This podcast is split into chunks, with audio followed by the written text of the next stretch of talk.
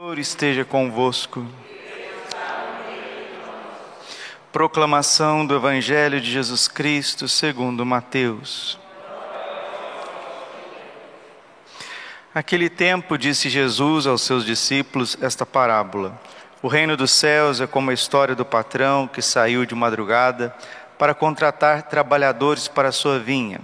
Combinou com os trabalhadores uma moeda de prata por dia e os mandou para a vinha. Às nove horas da manhã, o patrão saiu de novo, viu outros que estavam na praça desocupados e lhes disse: Ide também vós para a minha vinha, e eu vos pagarei o que for justo. E eles foram. O patrão saiu de novo ao meio-dia e às três horas da tarde e fez a mesma coisa.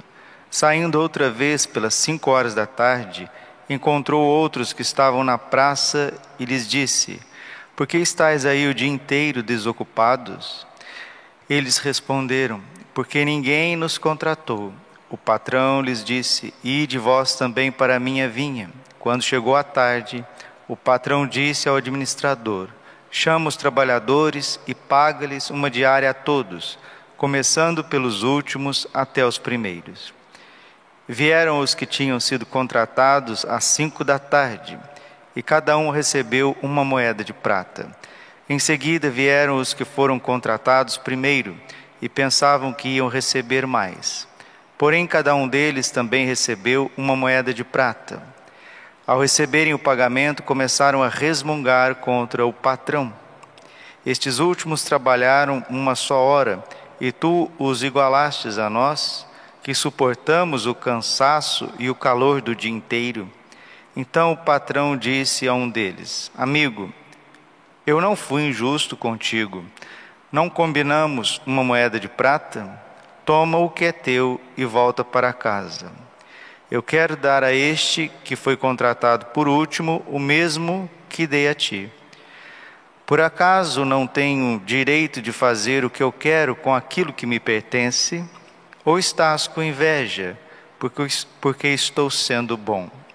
Assim os últimos serão os primeiros, e os primeiros serão os últimos. Palavra da salvação. Ave Maria, cheia de graça, o Senhor é convosco. Bendita sois vós entre as mulheres, bendito é o fruto do vosso ventre, Jesus.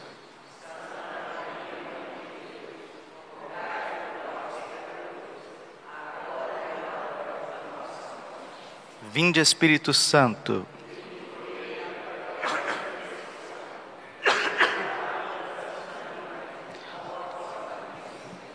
Podemos sentar um pouquinho. Jesus, manso e humilde de coração.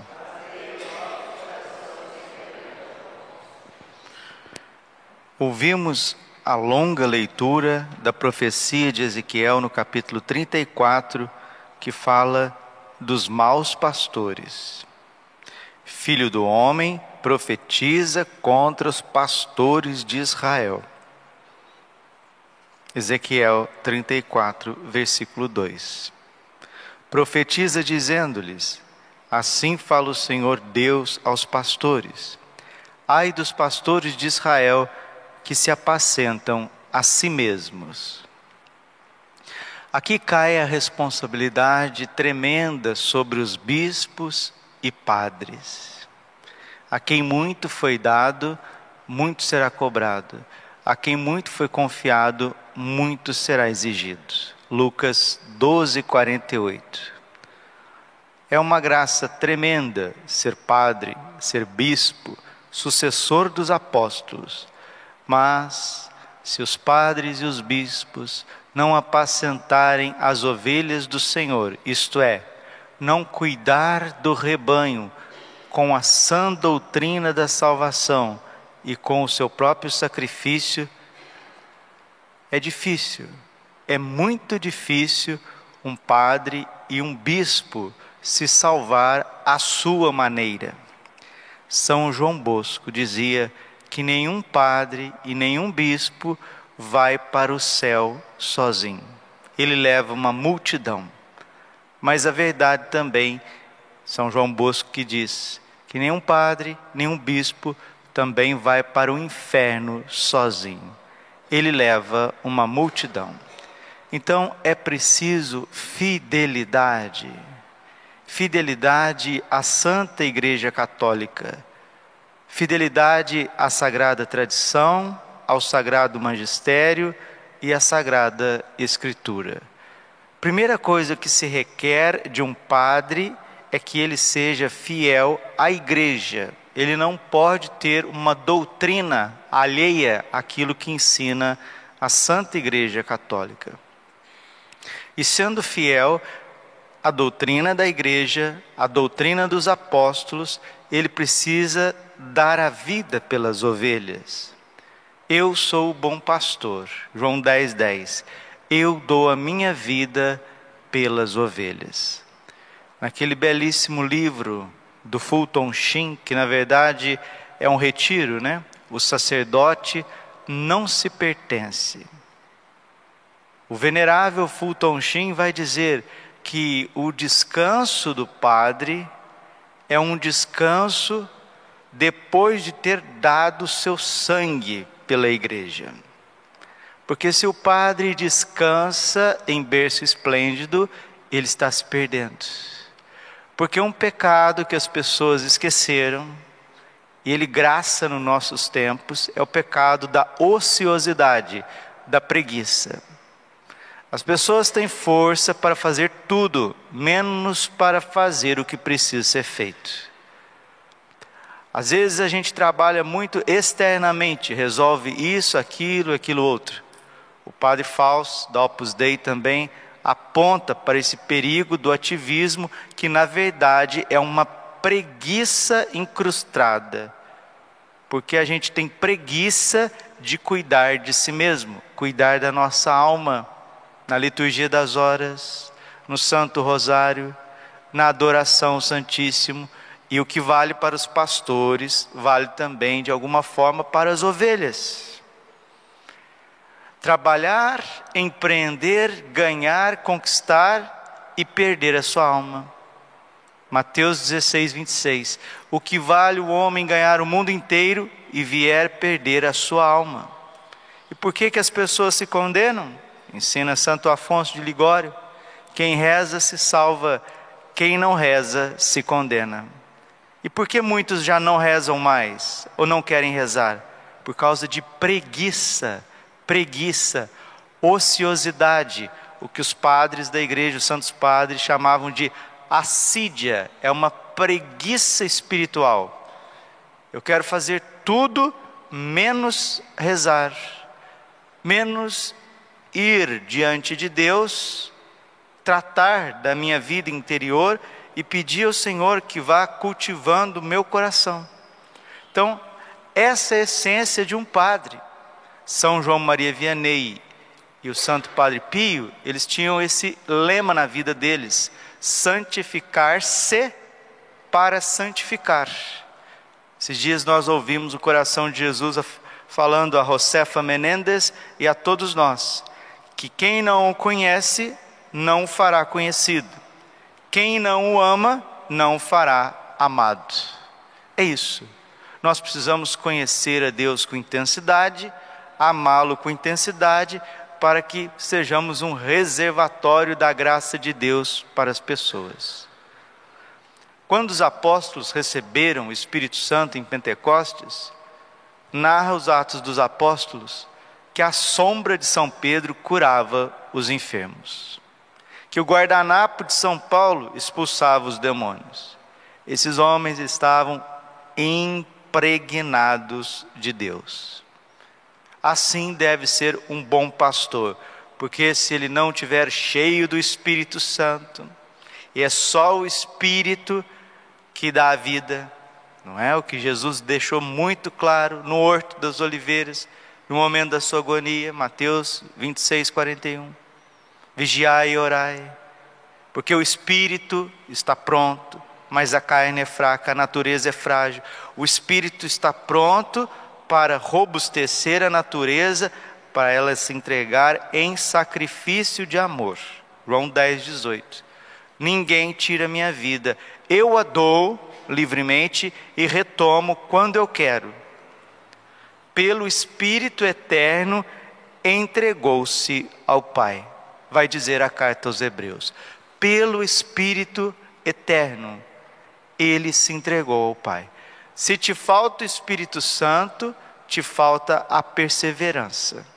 Se te falta o Espírito Santo, falta o espírito de sacrifício. E quem não se sacrifica, deixa eu traduzir aqui a palavra sacrifício, com também Fulton Sheen, venerável Fulton Sheen.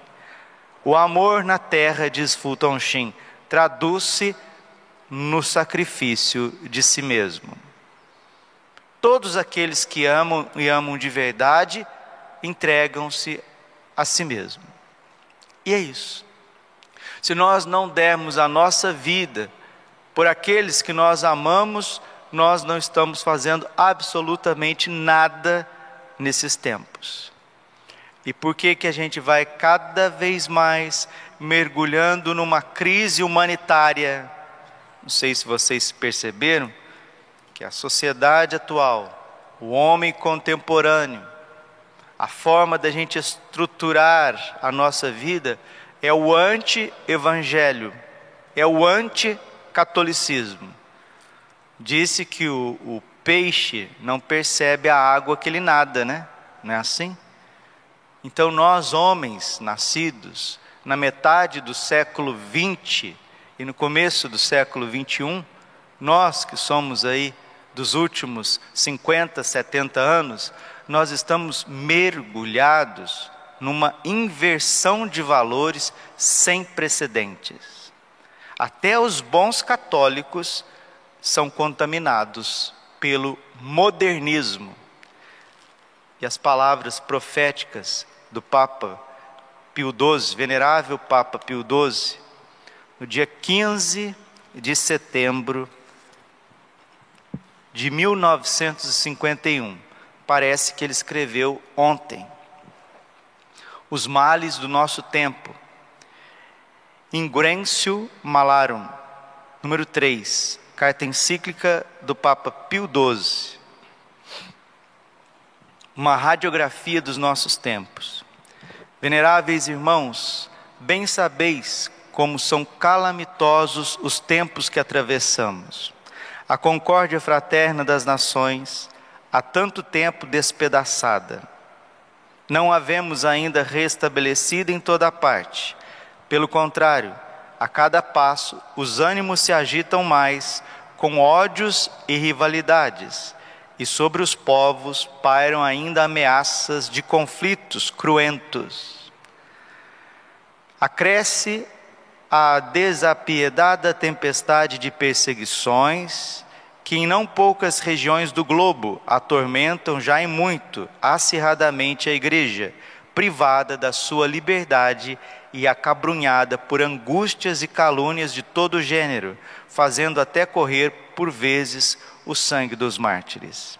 A quantas e quão grandes insídias não vemos nesses países expostas as almas de nossos filhos, para fazê-los abjurar da fé de seus maiores e separá-los para a desventura deles. Da união com esta sé apostólica. E, finalmente, não podemos deixar de maneira nenhuma, em silêncio, o novo crime que se está a cometer, para qual com profunda dor chamamos não só a vossa atenção, mas de todo o clero. De todo o clero. Está falando dos bons pastores, chamando a atenção o Papa de todo o clero, bispos e padres.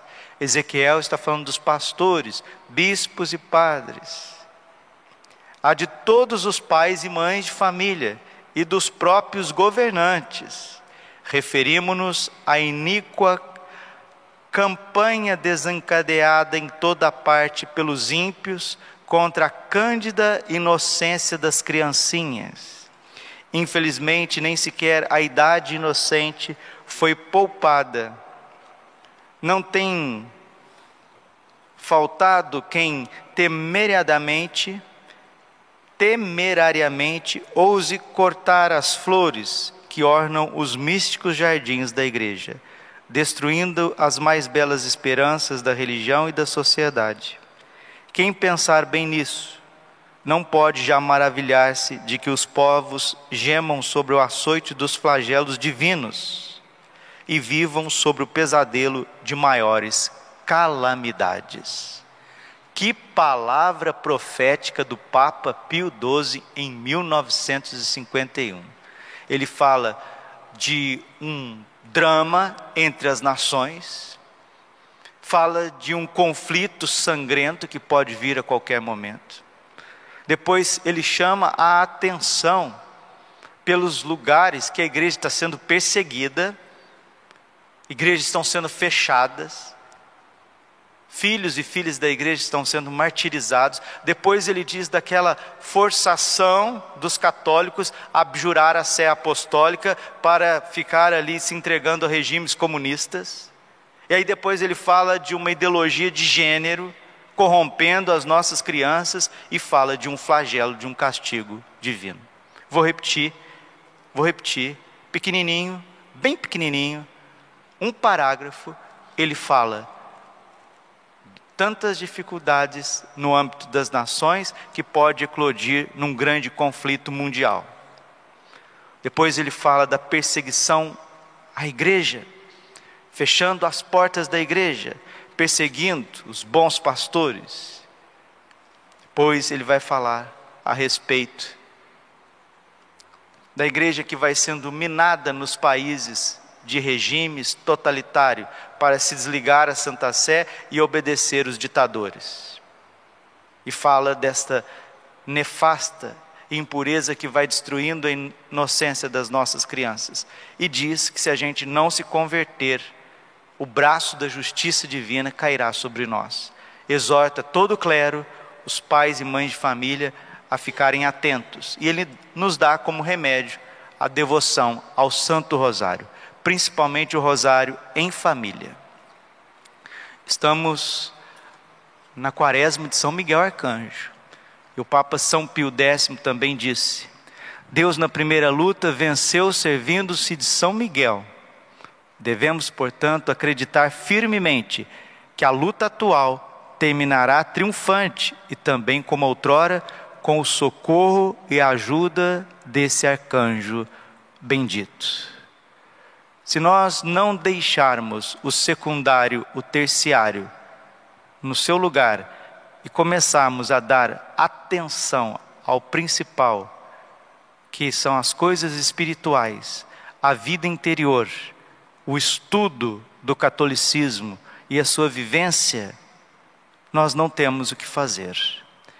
A gente acha que as pessoas têm a mentalidade e o agir católico. Não. Muitos dentro da igreja têm mais uma veia sincrética, é um pseudo-catolicismo, do que realmente aquilo que movia o coração dos apóstolos, dos santos e dos mártires. O terceiro segredo de Fátima, ele é tão polêmico, ele é tão polêmico, que ele não tem nada de polêmico. Polêmico porque quem faz a polêmica é aqueles que não querem ver o óbvio. Está muito claro que o terceiro segredo de Fátima fala da crise dos pastores da hierarquia da igreja, a inversão total do espírito do catolicismo. O catolicismo seria tomado, isso é São Paulo VI, não é o Padre Braulio, São Paulo VI, Papa, tomado por uma mentalidade acatólica, um pseudo-catolicismo, uma coisa totalmente diferente, uma mistura de protestantismo e paganismo que se disfarçaria de igreja católica começando do vértice. E é essa profecia de Ezequiel, dos maus pastores. É esta a atenção dos papas do século XX, São Pio X, Venerável Pio XII, São Paulo VI, o próprio São João Paulo II. E nós estamos vendo nesses tempos a crise tremenda de fidelidade à doutrina, a crise moral que se mergulha e o mundo inteiro num colapso iminente. Que Nossa Senhora do Sacratíssimo Rosário, o glorioso São José e São Miguel Arcanjo venha em nosso auxílio enquanto ainda temos tempo para interceder. Glória ao Pai, ao Filho e ao Espírito Santo, como era no princípio, agora e sempre. Coração imaculado de Maria, confiança, saúde